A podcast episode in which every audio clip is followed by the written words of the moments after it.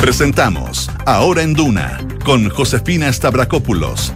Duna. Sonidos de tu mundo.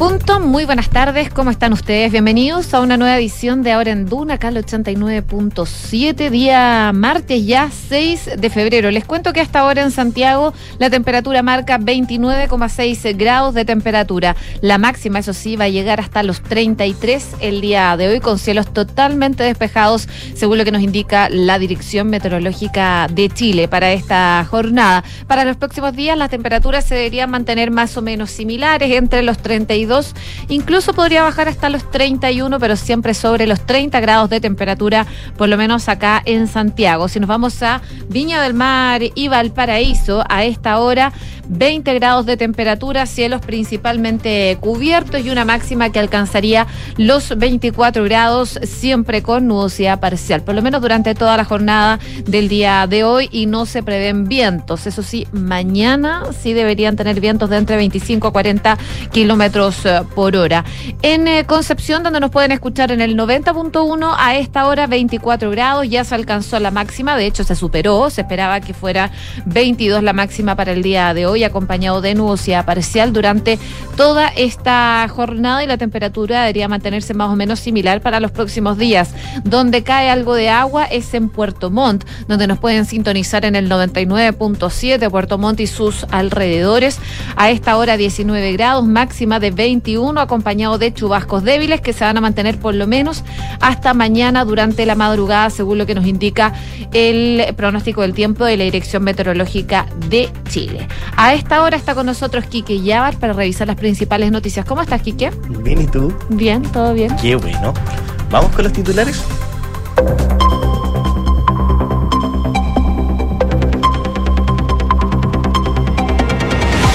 El presidente Gabriel Boric anunció que aumentará la dotación de las Fuerzas Armadas en las zonas afectadas por los incendios.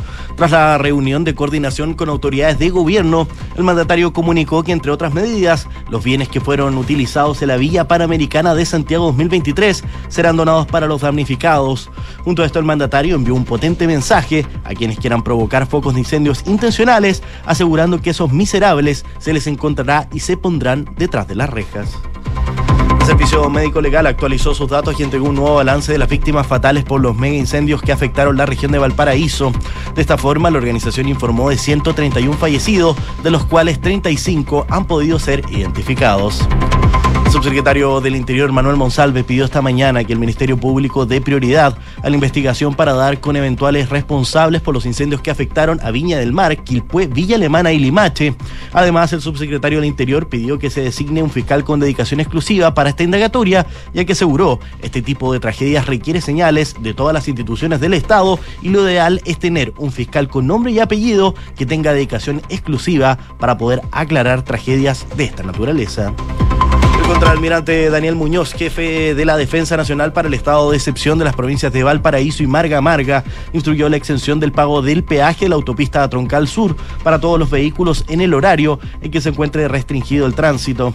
La medida regirá durante las horas en que se encuentre restringido el tránsito por el camino entre las comunas de Viña del Mar y Quilpué, considerando que la zona se encuentra bajo estado de excepción y luego de que ayer se difundieron imágenes de un carro de bomberos a quien no se levantó la barrera del peaje. El Ministerio Público informó que más del 70% de los casos registrados bajo la ley de bosques desde diciembre de 2022 hasta noviembre de 2023 fueron archivados previsionalmente. El organismo detalló que en un año ingresaron más de 12.000 causas y menos del 2% acabó en condena. Ministro de Relaciones Exteriores, Alberto Van Claveren, va a recibir un avión de México con 26 toneladas de víveres y ayuda humanitaria, producto de los incendios que han afectado al país. Esto se enmarca en los ofrecimientos de ayuda humanitaria de otros países frente a la catástrofe, como ya lo hicieron Estados Unidos, Venezuela y la Unión Europea. El gobierno de Colombia y el Ejército de Liberación Nacional llegaron a un acuerdo para prorrogar por seis meses más el cese al fuego bilateral que entró en vigor desde agosto del año pasado. En un comunicado, la última guerrilla activa de Colombia también se comprometió a abandonar los secuestros. El presidente de Argentina, Javier Milei, inició hoy su visita oficial a Israel, donde apoyó a Benjamín Netanyahu y reiteró su compromiso de mover la embajada de Argentina a Jerusalén. Milei fue recibido por el ministro de Relaciones Exteriores, Israel Katz, donde el mandatario trasandino condenó los atentados de Hamas y respaldó la legítima defensa de Israel. Noticias del deporte, la Comebol dio a conocer hoy las fechas en las que se realizará el sorteo de la fase de grupos tanto de Copa Libertadores como Sudamericana. La organización confirmó en sus canales oficiales que el lunes 18 de marzo, a partir de las 12 horas de nuestro país, en su sede ubicada en la ciudad paraguaya de Luque, se conocerán los grupos de ambos certámenes continentales. Gracias, Quique. Gracias a ustedes.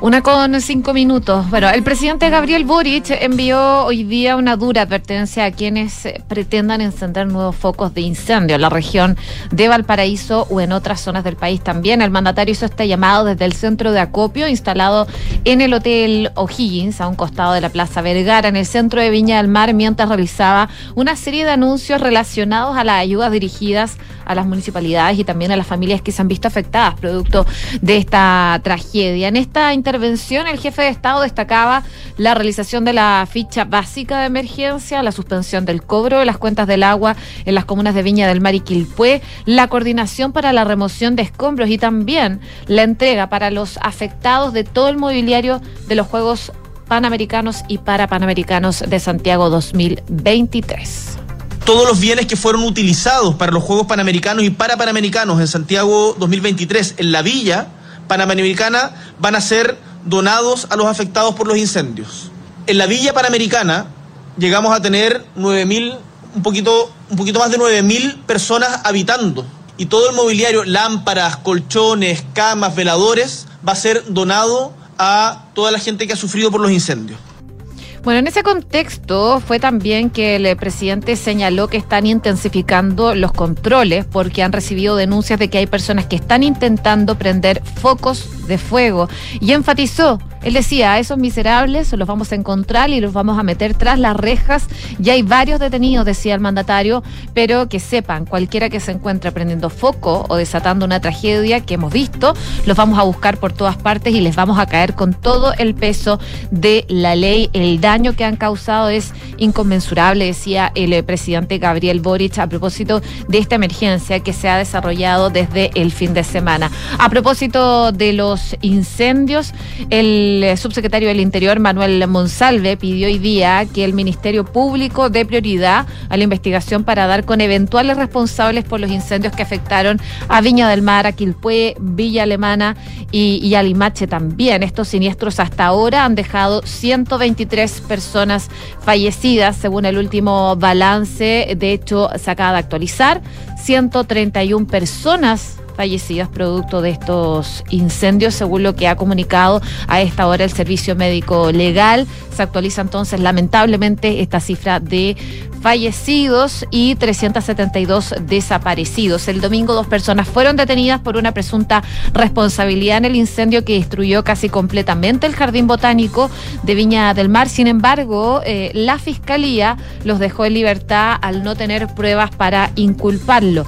Eh, este lunes el jefe de la Defensa Nacional, el contraalmirante de la Armada, Daniel Muñoz, eh, afirmó que habría intencionalidad en el origen de las llamas. Él dice que hay indicios, hasta lo que saben, por supuesto, los orígenes de este mega incendio, de un patrón de comportamiento que indica que hubo una planificación, algo orquestado y organizado. Y en la misma línea, el subsecretario Monsalve señaló eh, en un matinal que hay diversos elementos que hacen fundamentalmente sospechar de esta intencionalidad de algunos de los incendios y que por eso les parece un hecho gravísimo. Así como hoy día eh, tiene que ser una prioridad ayudar a las víctimas, tiene que ser una prioridad para el Estado, en el caso del Ministerio Público, dice, de llevar adelante una investigación para aclarar las responsabilidades. Además, el, eh, subsecretario del Interior pidió que se designe un fiscal con dedicación exclusiva para, para esta indagatoria. Él decía que este tipo de tragedias requiere señales de todas las instituciones del Estado.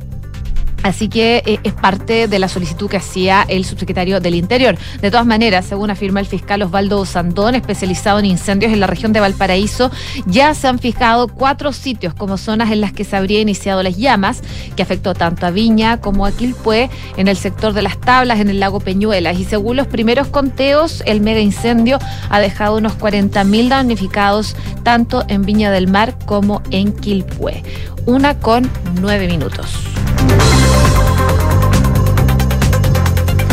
Seguimos con eh, temas relacionados porque el Servicio Nacional de Prevención y Respuesta ante Desastres entregó hoy día un nuevo balance respecto a la emergencia que no solo está afectando a las regiones de Valparaíso, sino que también a otras zonas como la metropolitana, a O'Higgins, el Maule, la Araucanía y los lagos. El resumen nacional da cuenta de 11 incendios en combate y 9 controlados en el territorio nacional, mientras que se informa que 7 incendios se encuentran en estado de extinguidos. En tanto, las 6 alertas rojas vigentes se dividen en tres regiones y corresponden a la provincia de Valparaíso y Marga Marga, de Los Andes, de Petorca, de Quillota, San Antonio y San Felipe de Aconcagua. Esto en la región de Valparaíso. En la región de la Araucanía, en las comunas de Lonquimay y Galvarino y en Puerto Montt estamos hablando de... Eh, en Galvarino y en Puerto Montt eh, y los lagos también están con alerta. En la región de Valparaíso se encuentran cuatro incendios en combate afectando a las comunas de Valparaíso, Viña del Mar, Quilpué, Villa Alemán y Papudo. Los siniestros ocurridos en la región han dejado hasta el momento, eh, como les comentaba, 123 fallecidos, eh, cifra que se acaba de actualizar a 131 y 372 desaparecidos, convirtiéndose en la tragedia más grande en el país desde del terremoto del 27 de febrero y eso también lo que decía el eh, presidente Gabriel Boric en sus últimas intervenciones. El incendio llamado Complejo Las Tablas, Reserva Lago Peñuelas, afectó una superficie de 8.000 hectáreas aproximadamente y se estima preliminarmente alrededor de 3.000 y 6.000 viviendas con daños aún por evaluar. Por otro lado, el incendio Tranque La Luz 3 ha afectado 120 hectáreas, mientras que Las Salinas ha hecho lo mismo con otras 20 hectáreas. En Pumán, que el incendio denominado Cerro Piedra cuenta con una superficie de 3.625 hectáreas, dejando cuatro viviendas destruidas. En la Araucanía, en Lonquimay, los incendios Troyo y Ranquil han arrasado con más de 1.900 hectáreas de vegetación nativa. Los focos vieron su inicio producto de una tormenta eléctrica que ocurrió hace dos semanas, transformándose en uno de los incendios que más duración ha tenido en el inicio de este año. En los lagos, el incendio Camino San Antonio ha consumido 710 hectáreas, lo que ha implicado un trabajo de contención de seis brigadas, ocho técnicos y más. Y además, en la comuna de San Pablo, el incendio forestal denominado Cruce Chacayal cuenta con una superficie afectada por las llamas de 1.100 hectáreas. De todas maneras, eh, ya se viene ayuda. De hecho, hoy día... Eh, se espera que arribe hasta el grupo 10 de las Fuerzas Armadas de Chile en Pudahuel un avión enviado por el gobierno de México. En él están trasladando ayuda humanitaria para hacer frente a los incendios forestales que están afectando a diversas regiones de nuestro país, particularmente en Valparaíso. El canciller Alberto Van Claven eh, encabezará el recibimiento de ese avión. Este esfuerzo se suma a los que ya han hecho varios países más, según lo que eh, explicaba el presidente Gabriel Boric. él decía, eh, me permito leerles el mensaje que me mandó ayer el presidente de México. Eh, él decía, en cuanto tenga la autorización de sobrevuelo, vamos a salir con aviones para enviar despensas con ayuda humanitaria, un tercer vuelo con personal y destinar recursos económicos para Chile y la cooperación. Era lo que detallaba el presidente Gabriel Boric, que le había dicho Andrés Manuel López Obrador, el presidente de México, para ir en ayuda entonces eh, producto de lo que se ha generado por los incendios acá en la región de Valparaíso. Desde el centro de acopio instalado en el Hotel O'Higgins, a un costado de la Plaza Vergara en Viña del Mar, también el mandatario valoró el mensaje como el que dio el eh, presidente Joe Biden de Estados Unidos. Em, el jefe de Estado agradeció a través de su cuenta de ex, de hecho, al presidente Biden por ofrecer la asistencia necesaria al pueblo chileno en medio de esta emergencia. Le escribía entonces en un breve mensaje mensaje al presidente Biden. También eh, habló desde el compañero Luis Arce en Bolivia, de Justin Trudeau de Canadá, de Lula da Silva en Brasil y del gobierno de Argentina. Dice que también han recibido apoyos, además de la Unión Europea, desde países lejanos incluso, como Rumania. La solidaridad internacional está activa, decía el presidente Gabriel Boric a propósito de las ayudas que se están generando. Ante los mega incendios, el pasado domingo se construyó este comité de gestión de emergencia que es liderado por el canciller y en donde participan diferentes autoridades. La instancia está integrada por el secretario general de Política Exterior, el jefe de gabinete de la repartición y los gabinetes del MINGAV y la subsecretaría de Relaciones Exteriores. Por supuesto, también esta mañana en Duna estuvo hablando la ministra de Defensa, eh, no solo por la situación de los incendios, sabemos que ella está actuando como ministra de enlace producto de esta emergencia, sino que también sobre la reunión que se generó ayer en la moneda del COSENA y que eh, busca abordar principalmente el proyecto de infraestructura crítica. Esto fue parte de lo que dijo la ministra Maya Fernández esta mañana acá en Duna.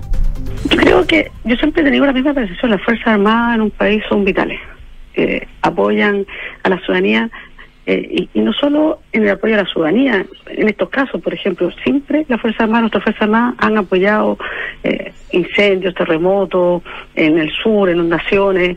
Este año eh, también tiene un rol fundamental y, prioritario en la defensa de nuestra soberanía. Hay entonces las declaraciones de la ministra Maya Fernández. De todas maneras, han habido cuestionamientos a la acción de Senapred en cuanto a los mensajes SAE se ha evaluado bien finalmente la geolocalización y los avisos que se han dado, pero han habido algunos puntos de cuestionamiento, por ejemplo, que eh, para este caso los incendios no salía para qué lado evacuar. Esta mañana en Duna estuvieron hablando en Hablemos en Off con el ex director de la ONEMI, Ricardo Toro, que él sostenía que el sistema SAE por sí solo no tiene mayor efectividad. Esto fue lo que dijo esta mañana acá en Duna a diferencia del terremoto tsunami, aún se mira esta amenaza como eh, con un sentido optimista. Eh, que, me explico, en que si el incendio está lejos, ah, el incendio todavía no va a llegar, el incendio se va a desviar, seguro que se va a ir para otro lado. Esas fueron parte de las declaraciones del ex eh, director del ONEMI, que además explicaba que este sistema SAE por sí solo no tiene mayor efectividad si es que no hay un alertamiento local que permita advertir a la gente que tiene que evacuar y cómo tiene que evacuar. Probablemente este va a ser un tema a evaluar durante los próximos días, sobre todo considerando eh, la emergencia que generó este mega incendio, sobre todo en Valparaíso. Bueno, es parte de lo que se está viviendo, producto de lo que ha ocurrido durante el fin de semana. Y como les comentaba, el servicio médico legal aumentó lamentablemente a 131 los muertos por este incendio que se generó en la región de Valparaíso. 35 todavía no han logrado ser identificados. Por eso, eh, desde el servicio médico legal están trabajando para ir rápidamente con esa información.